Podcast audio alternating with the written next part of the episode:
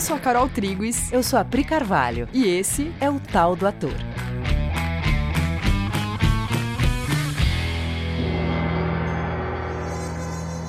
E aí, galera? Oi, gente! Tudo bem com vocês? Como vocês estão? Amores, hoje a gente vai falar de uma peça. Sim, de um texto do Ibsen, sobre o qual a gente já falou. Uhum. No É, episódio 34, né? Isso, isso. Mas com enfoque em arquétipos, né? Sim. É, a gente leu a primeira cena Uhum. e. e Falar um faz- pouco de arquétipo. Isso. Hoje a gente vai olhar para a última cena e vai falar do texto em si. E o texto é A Casa de Bonecas. Então, A Casa de Bonecas é um texto que o Ibsen escreveu baseado num evento que aconteceu na cidade onde ele morava, na Noruega do fim do século XIX. Diferente da imagem da Noruega que a gente tem hoje, né, que é um país de ponta em muitos aspectos, a Noruega do século XIX é um país bastante provinciano e conservador. E, tido como um autor que escreve peças de ideias, o Ibsen olha muito para a interação entre o contexto sociocultural e as relações. E na Casa de Bonecas, o Ibsen, quando escreve esse texto, ele propõe que a gente olhe dentro de uma estrutura, dentro da casa das pessoas, dessas pessoas que ele vai retratar. Ele vai olhar de dentro de como uma pessoa pensa. E hoje a gente vai ler a última cena da Casa de Bonecas. E sim, é um grande spoiler. Então, se você acha que você quer parar aqui para ir lá ler a peça, para. Mas, de qualquer forma, a gente vai contextualizar vocês rapidamente sobre os pontos principais da história. Porque a história é muito rica, né? Então a gente não, não vai conseguir pegar tudo, mas a gente vai dar uma contextualizada. Dá para encontrar o texto na internet, então busque traduções com linguagens mais perto da linguagem de hoje, porque as mais antigas, com a linguagem mais rebuscada, dificultam o contato com o texto, e não reflete o jeito que o Ibsen escreve, que é bem direto. Bom, então vamos lá. Para quem não conhece a história, vamos contar rapidamente o que acontece em, Em linhas linhas gerais, né? Deixando vários personagens de fora, mas o suficiente para você entender o recado da última cena. Sim. Bom, então vamos lá. Nora e Thorvald são casados há oito anos e têm três filhos. É Natal e o Thorvald, que é advogado, acabou de ser promovido a diretor de um banco, o que significa que o casal não vai mais ter que se preocupar tanto com questões financeiras como tem sido até aqui. Logo na primeira cena, a Nora chega com compras e comendo uns biscoitinhos de amêndoas. Ela checa se o marido tá em casa e, como ele tá em casa, ela esconde os biscoitinhos e o chama para ver as compras. Ele de cara pergunta se ela gastou muito dinheiro e chama ela de esquilo gastador e investiga se ela comeu doces. A Nora disfarça, o Thorvald deixa por isso mesmo, e a gente ainda assiste ele a chamando por apelidos carinhosos, né? Tipo Chuchu Caimozão, né? A gente conhece isso, mas que no texto é minha cotovia, meu esquilo. Bom, aí chega de surpresa uma amiga de infância da Nora, a senhora Linde, e a Nora conta para ela que no começo do casamento, o marido, o Thorvald, ficou muito doente e eles tiveram que passar um ano na Itália para ele se recuperar. Muito importante essa informação. Sim, porque naquela época, que ainda não tinha antibiótico, muitos tratamentos precisavam de descanso e clima ameno, de sol mesmo. E como a Noruega é um lugar frio, eles foram para a Itália. E a Nora conta para essa amiga que para pagar esse ano que eles ficaram na Itália, ela fez um empréstimo com um agiota. Mas que ela fez isso em segredo, porque o Thorvald jamais toparia um empréstimo. Então ela falou que o pai dela deu o dinheiro para eles irem. Até porque o próprio Thorvald não sabia da gravidade da condição de saúde dele. E ela não queria contar para protegê-lo. A questão é que, na época, uma mulher não poderia fazer um empréstimo sem que um homem assinasse. Então, a Nora falsifica uma assinatura para poder fazer o empréstimo sozinha, sem ter que contar para ninguém. A Nora, então, tá há muitos anos pagando esse agiota mensalmente com o dinheiro que ela recebe do marido para as coisas da casa, para os filhos, para si mesma. Krogstad, o agiota, que também é advogado e trabalha no mesmo banco do Thorvald, descobre que vai ser mandado embora pelo Thorvald, agora novo diretor do banco. Então, o Krogstad procura a Nora para fazer uma chantagem com ela. Ou ela consegue fazer que o marido não o demita, ou ele conta tudo sobre o empréstimo e sobre o crime de falsificação de assinatura. A Nora é surpreendida porque ela não sabia que o agiota, o Krogstad, sabia da falsificação. A Nora fica desesperada, implora para o marido não demitir o Krogstad. O marido não vê sentido no pedido dela, né? Afinal, ele não está sabendo de nada, ele não vê sentido, porque ele tem um apreço pela honestidade de um jeito religioso. E o Krogstad tem uma reputação ruim, e é alguém que ele não quer trabalhando no banco que ele está administrando agora. Então você percebe o quanto vai ser sério para o Torvald se ele vir a descobrir essa falsificação da Nora, que é uma coisa gravíssima, um crime. Inclusive, vai respingar nele, que é diretor de um banco e responsável pela família, responsável mesmo. Para entender como eram as relações homem-mulher na Noruega da época, tem um dado cultural que exemplifica bem. Todo Natal, as mulheres norueguesas se ajoelhavam diante dos seus maridos e pediam perdão pelos erros cometidos durante o ano. E eles as repreendiam no que fosse necessário, porque era função do marido seguir com a educação da esposa. E esse dado é legal para contextualizar, né? Para a gente olhar que Noruega a gente está falando, quem são essas pessoas, de que época, né? Com que costumes, com que, com que mentalidade. Então, é. o que significa para esse marido essa esposa cometeu um crime de falsificação de assinatura. Que né? vai ser responsabilidade dele no final das contas, porque ele é responsável por ela. Pela família, né? Então, a partir dessa visita do Krogstad ao agiota, o Natal da Nora vai virar um inferno. Né? Ela conta para ele que não conseguiu convencer o marido e ele dá para ela um prazo de um dia ou ele conta tudo. Bom, a partir daí, a ação da peça vai se desenrolar por todos os meandros do que isso significa na relação do casal. E a gente acompanha tudo isso do ponto de vista da Nora, porque o Thorvald não está sabendo de nada. Sim. Ela não consegue fazer o marido mudar de ideia. O Krogstad revela tudo para o marido através de uma carta e o Thorvald fica louco, briga com a Nora, diz que agora ele está nas mãos de um homem sem caráter e fala várias coisas. Aí a Nora vai pro quarto, se troca como quem vai sair, e aí vem a última cena que a gente vai ler para vocês. Então, atenção, agora a gente vai ler uma cena é, e a gente vai ficar um tempão lendo essa cena, uns 12 minutos mais ou menos. Então, se você está fazendo outras coisas nesse momento, para tudo para ouvir, ou dá um pause para ouvir depois desse episódio, porque você vai precisar de um tempo de concentração, afinal é uma leitura. A Pri vai ler o Thorvald, o marido, e eu vou ler a Nora. Então, só contextualizando, eles estão chegando em casa de uma festa de Natal que eles tiveram na casa dos vizinhos. E aí a. A Nora que tinha passado essa festa absolutamente estressada, o Torvald só tá achando estranho o comportamento dela, atribuindo que o grande estresse dela se deve ao fato de que ela se propôs a dançar na festa uhum. e que ela deve estar tá muito preocupada que se a dança dela vai dar certo, vai ser boa ou não porque ela sabe que quando eles voltarem da festa, vai ter a carta revelando tudo. A carta do Krogstad revelando tudo. Ela ficou tentando atrasar o momento em que o marido abriria a caixa de correio e teria contato com a carta. Só que agora não tem mais o que fazer. Eles chegaram da festa e a primeira coisa que ele vai fazer é pegar as cartas na, na caixa de correio. E é o que acontece. Ele abre a caixa de correio, lê a carta e ficar enlouquecido, como ela esperava, né, por conta do crime que ela cometeu, por conta do fato de que isso vai destruir a reputação dele como advogado, como diretor do banco, né, recém-promovido, que tudo aquilo pelo que ele trabalhou nos últimos anos vai por água abaixo por conta da leviandade de uma mulher ignorante que não tem noção do que ela fez. Aí, logo em seguida, de, do Thorvald desesperado, sem saber o que fazer, dizendo né, tudo isso para Nora, o Krogstad coloca na caixa de correio uma nova carta. E o Thorvald então percebe que entrou uma nova carta na caixa de correio, lê essa carta e nessa carta do Krogstad está escrito que ele mudou de ideia, que ele abre mão de tudo e ele devolve a promissória. Então, o Thorvald está salvo, a família está salva. E nesse momento, o Thorvald come... ele fica super aliviado, ele não tem a menor ideia do porquê o, o Krogstad mudou de ideia, isso, enfim, está justificado na peça, não interessa agora. Só que o Thorvald, ele fala, nossa, que bom, nossa, tudo volta ao normal então. Tudo volta ao normal. E aí, a Nora, então, vai pro quarto e a... quando ela volta do quarto, é a cena que a gente vai ler. Então vamos lá. Que é isso? Não vai dormir? Você trocou de roupa? É, Thorvald, troquei de roupa. Mas, Nora querida. Não é tão tarde. Sente aqui, Thorvald. Nós dois precisamos muito conversar.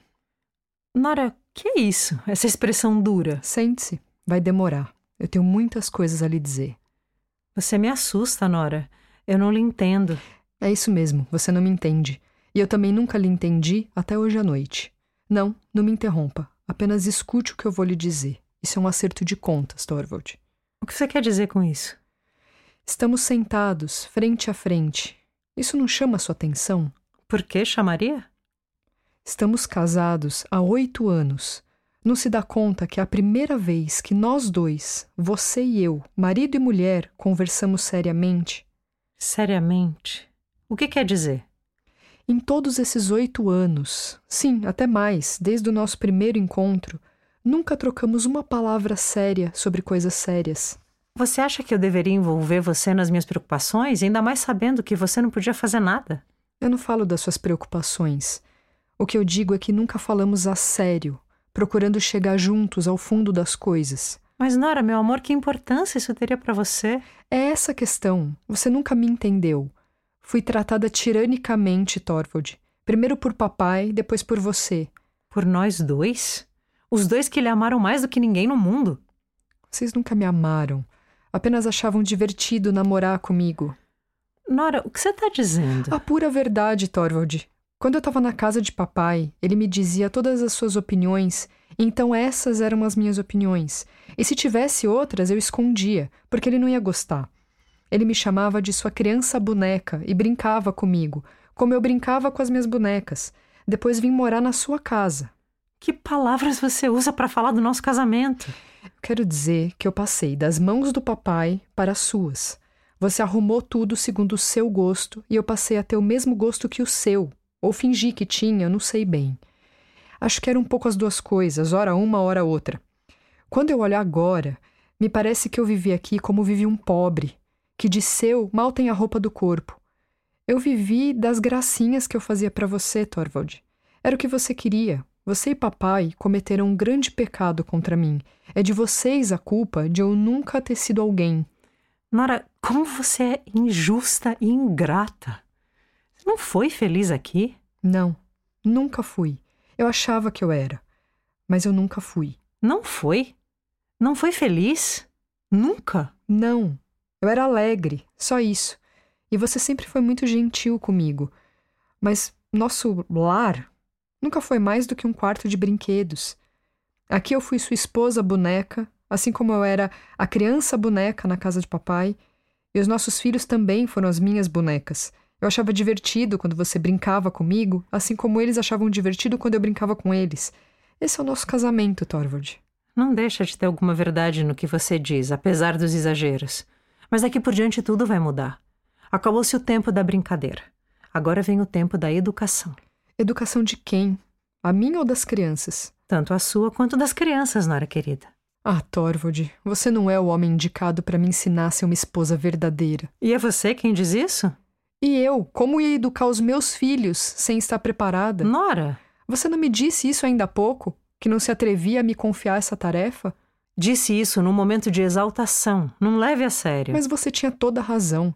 Eu não sou capaz dessa tarefa. Há uma outra tarefa que precisa ser cumprida antes. Eu tenho que educar a mim mesma. E você não é o homem indicado para me ajudar. Eu tenho que fazer isso sozinha. E por isso, eu vou lhe deixar. O que foi que você disse? Eu preciso estar só para poder me conhecer e conhecer tudo o que me rodeia. Por isso eu não posso mais continuar com você. Nora! Nora! Eu quero sair daqui agora. Posso passar essa noite na casa de Cristina. Você tá louca? Não vou deixar, eu lhe proíbo. De agora em diante, você não pode me proibir nada. Eu levo o que é meu. Eu não quero nada seu. Nem agora, nem depois. Que loucura é essa? Amanhã viajo para minha casa. Quero dizer, para o lugar de onde eu vim. Lá será mais fácil para mim achar algum trabalho. Cega! Cega e inexperiente! Eu quero ganhar experiência, Torvald. Abandonando seu lar, seu marido e seus filhos. Não pensa no que as pessoas vão dizer? Eu não quero me importar com isso. Eu só quero saber do que é importante para mim. É revoltante.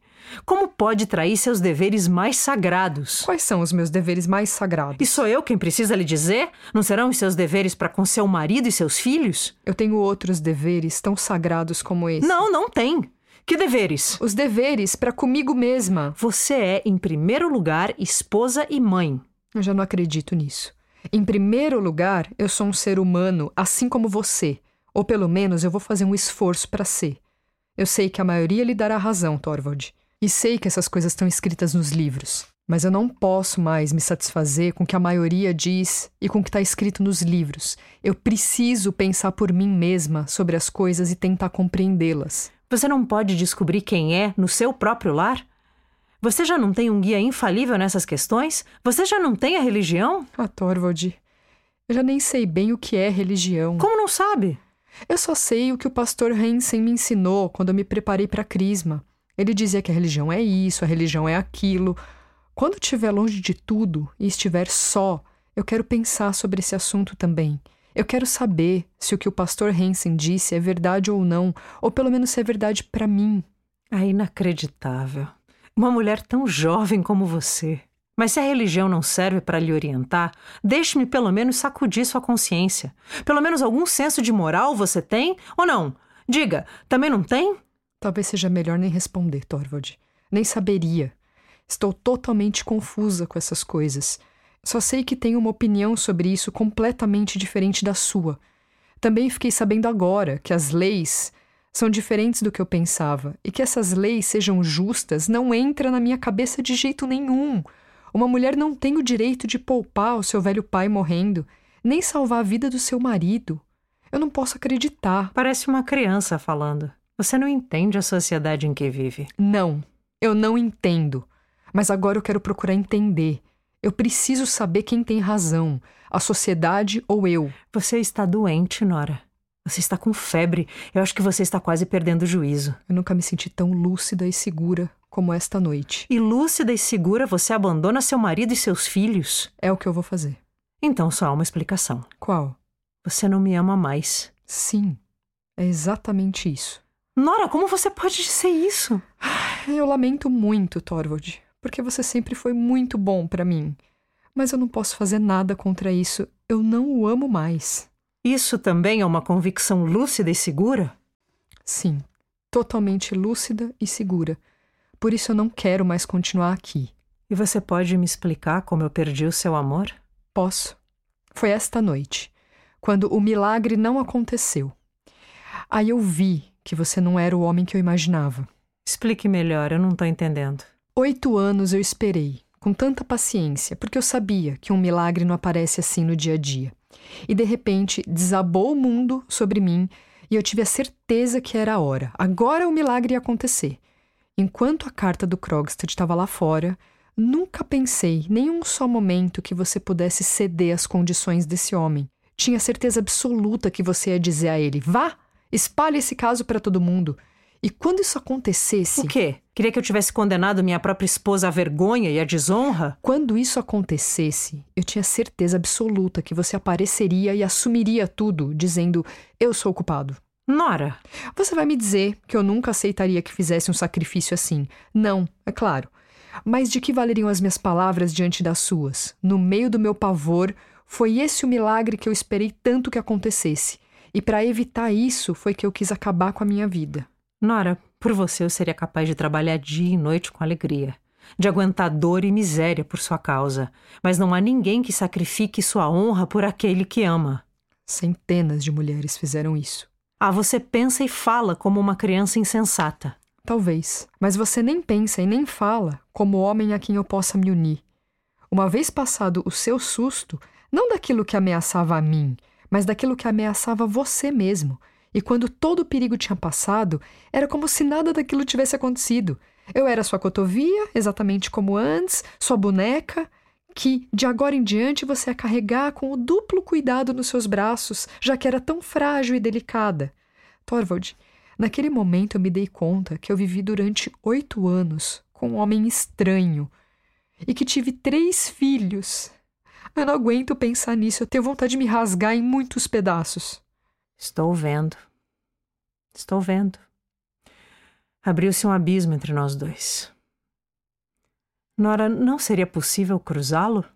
Como eu sou agora, eu não posso ser sua mulher. Eu tenho força para ser outro.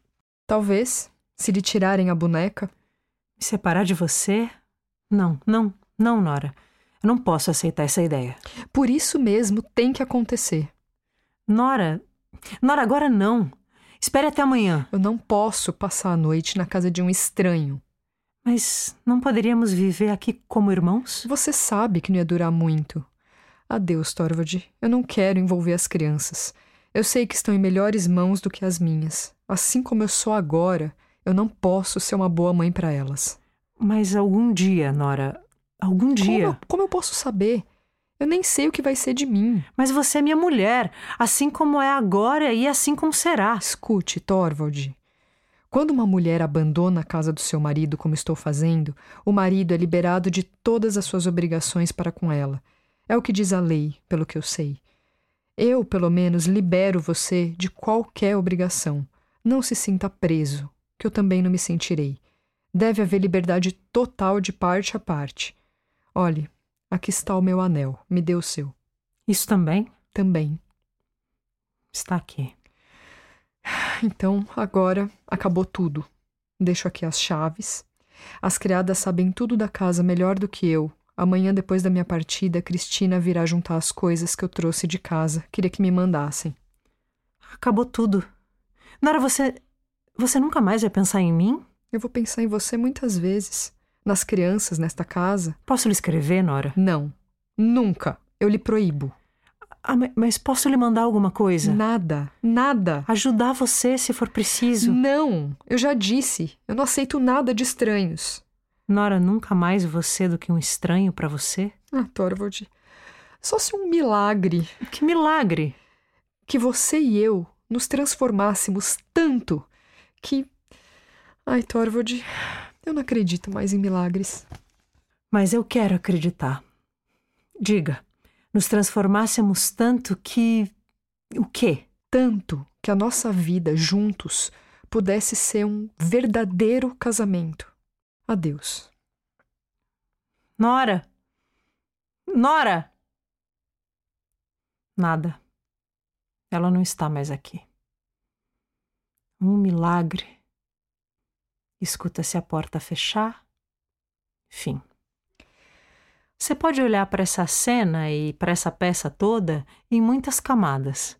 Na camada onde é uma mulher rompendo com uma estrutura baseada em diferenciação de gênero, mas também a gente pode olhar para uma camada mais a fundo, que é sobre alguém rompendo com o que está posto em todos os níveis, numa busca sincera de saber quem é e percebendo que nenhum dos itens que até ali serviam de suporte para sua segurança vão trazer essas respostas. No início da ação do texto, o Ibsen te mostra uma personagem muito adequada, comprometida com o que está posto pelas regras sociais, com uma conduta adequada às regras e que assumiu totalmente o papel ou os papéis que ela foi convidada a assumir. Dentro dessa estrutura, ela se percebe como uma esposa que cuida para que a casa seja entre aspas, né, como diz o texto, um verdadeiro lar para o marido e para os filhos, uma esposa cuja função é alegrar esse lar. E o Ibsen vai desconstruindo essa menina adequada, te mostrando que ali tem uma pessoa que, na verdade, a cada situação que foi enfrentando, ela enfrentou usando as ferramentas que ela tinha para solucionar. E aí você vai sendo conduzido e surpreendido, de modo que a sua mente vai mudando junto com a da Nora ao longo da peça. E os questionamentos que ela faz, você começa a se fazer. Então, e o fato de acontecer uma dificuldade em acompanhar o movimento que a Nora faz é que aqui a gente só leu a última cena, né? E só falou brevemente do, do contexto da peça. Mas se você ler a peça inteira, assim, numa sentada, né, tirar um tempo e ler a peça, você vai ver que a Nora passa por uma grande transformação. E a dificuldade em acompanhar o movimento que a Nora faz, de boneca para a pessoa que vai romper com absolutamente tudo em busca de uma compreensão de si mesma e da estrutura onde ela está inserida, é o fato de ser um movimento incomum. É, porque a gente vê as pessoas terminando casamentos, relacionamentos em geral, trocando seus empregos reorganizando sua vida financeira, familiar, sem questionar a estrutura inteira, apenas rompendo com aquela relação.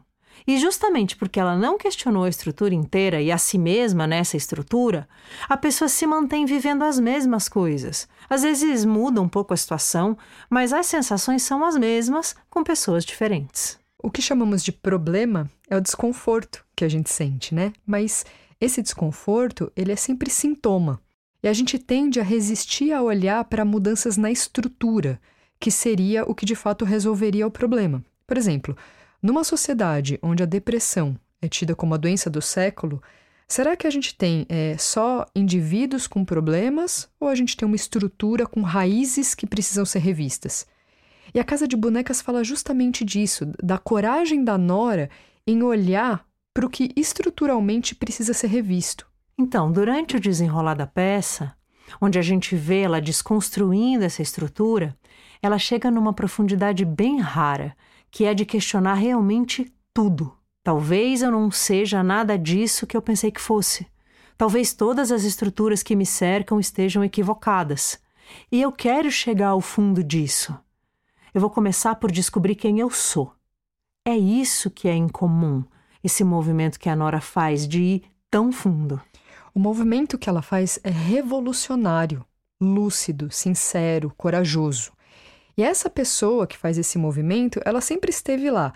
E a gente acompanha a trajetória de ir da pessoa enquadrada à pessoa que vai quebrar tudo. O legal é que é, é uma pessoa comum, né? Ela é enquadrada como todo mundo e, e ela faz esse movimento. Ela não é uma pessoa especial, ela recebeu o que todos receberam ou recebiam como educação e formação na época.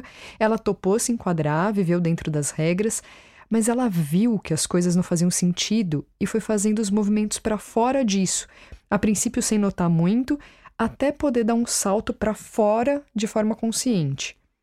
Então, o que, que aconteceu com a Nora? Ela passou por um evento de perda de controle, que deu para ela oportunidade de questionamentos profundos, abriu a porta para uma transformação. Diante desse evento de perda de controle, de quebra de expectativa, ela poderia entrar em vitimismo, em culpa ou vontade de culpar, ou ela poderia usar esse evento como possibilidade de transformação e libertação. E ela começa por questionamentos.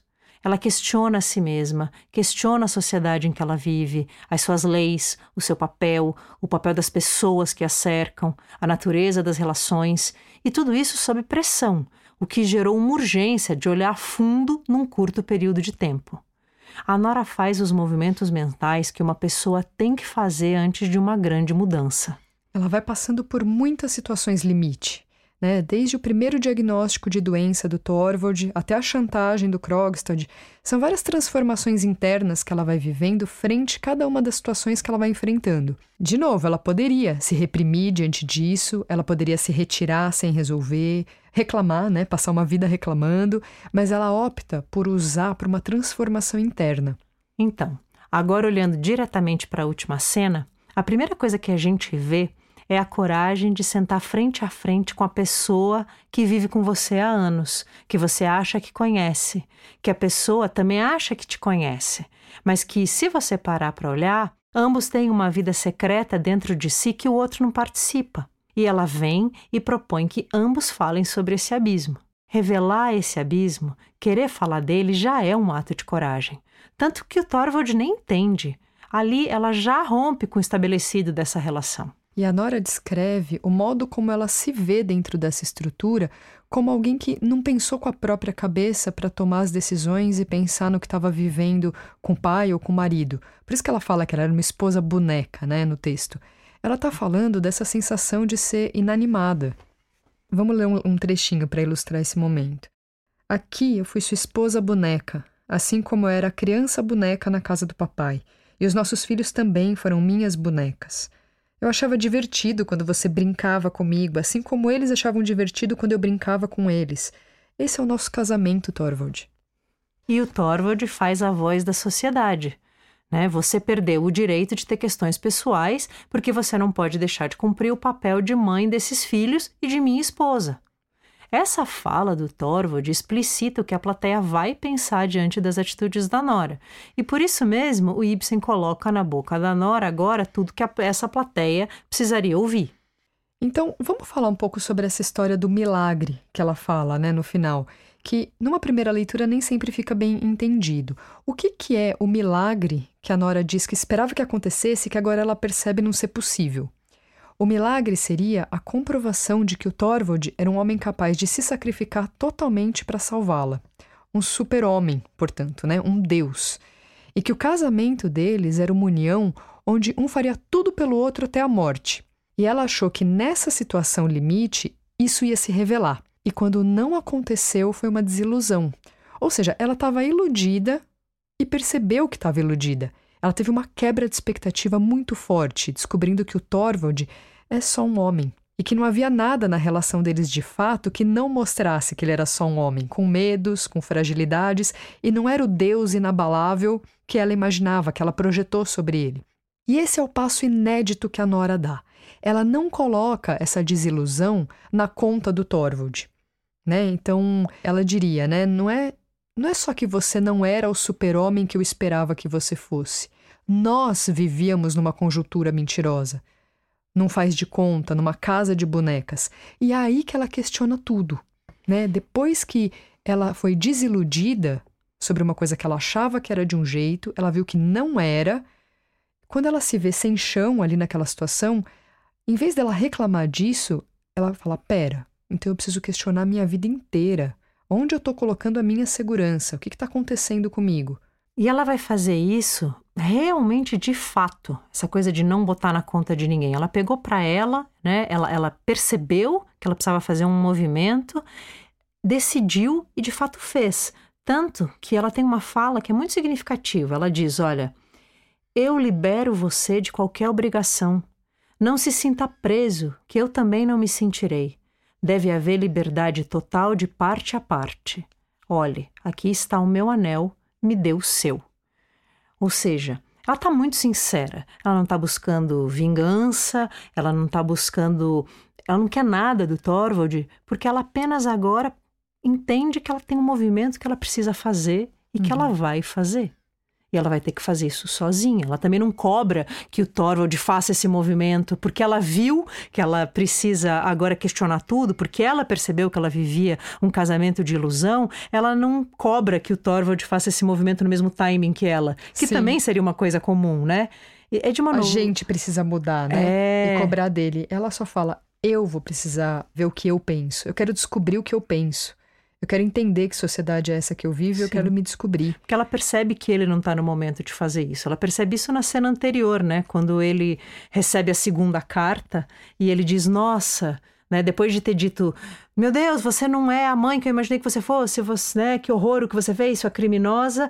Ele recebe a carta que soluciona, ele fala: Nossa, tudo voltou ao normal, que bom. Ela vê que ele não está no mesmo timing que ela e ela não cobra isso dele. Uhum. E no final a última coisa que ela fala é sobre verdadeiro casamento. Porque a Nora faz essa ruptura, ela, mesmo não cobrando nada, ela convida o Thorvald a olhar para lugares que ele jamais olharia, pelo menos talvez não naquela vida dele, não tão rápido, já que a relação deles estava num lugar de pseudo-conforto que, na verdade, é só a manutenção do estabelecido. Quando há a crise, o Torvald é o representante do vamos fazer tudo o que precisa ser feito para manter tudo igual. Quando Krogstad está ameaçando a jogar o crime da nora do ventilador, ele fica louco. E quando Krogstad desiste da chantagem, ele sente um alívio. Agora vamos poder voltar ao normal. Ele esquece de tudo de terrível que ele percebeu quando estava sob ameaça. E é nesse momento que a Nora diz: Não, o que eu vi está visto. Não tá tudo bem e eu vou até o fim.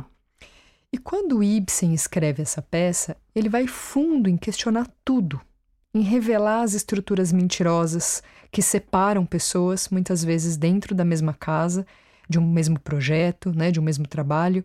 Mas ele, através dos movimentos que a Nora faz, ele também oferece um caminho de saída. Para viver um verdadeiro casamento, ou relações de amor e encontro entre nós, que não é só sobre casais, que é algo que se busca você vai ter que fazer movimentos para fora dessa estrutura, como a Nora fez. Quando Ibsen coloca a última fala da peça na boca do Thorvald, né, que é o personagem representante do vamos manter tudo como está sem questionar, o Thorvald falando um milagre, No final, considerando a necessidade ou a possibilidade de um milagre, o que o Ibsen está entregando para todos nós é: se abra para isso, para o milagre que vai gerar entre nós relações de verdadeiro casamento. A casa de bonecas é, no fim das contas, um caminho de saída para a possibilidade de vivermos entre todos verdadeiros casamentos. Que passa por um grande questionamento das estruturas vigentes, das estruturas internas, né? um, um verdadeiro questionamento que faz um, que a gente possa fazer o um movimento de se unir.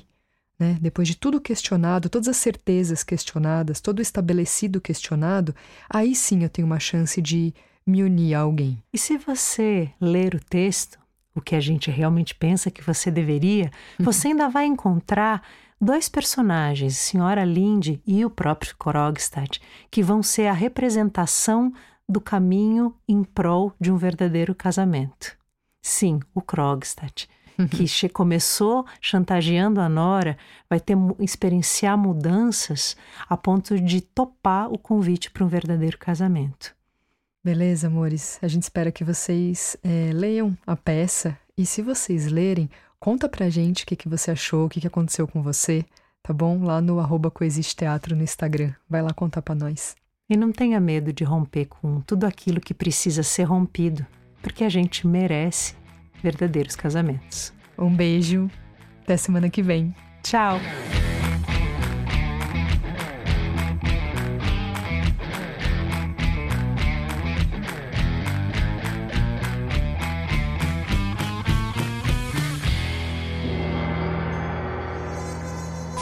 investi... investi...